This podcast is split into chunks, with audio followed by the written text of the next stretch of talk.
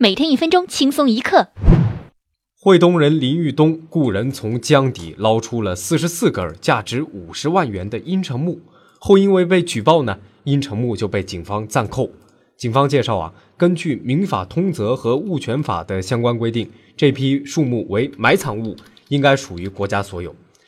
四哥看这个新闻的时候正在拉屎，内心相当的恐慌啊，立马从马桶上站了起来。你说我这屎到底是应该冲呢？还是归国家所有呢？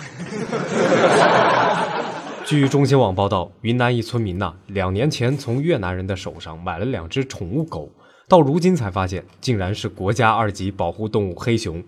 这两只黑熊被平安的送往了云南省野生动物收容拯救中心进行保护饲养。四哥觉得这个新闻一点也不奇怪，我去年买了个壁虎，养了一年啊，现在《侏罗纪公园》第四集都要在我家取景。如果您想看到今天第二则特别有趣的新闻，请关注我们的公众微信账号“听说了没”，并且回复“黑熊”。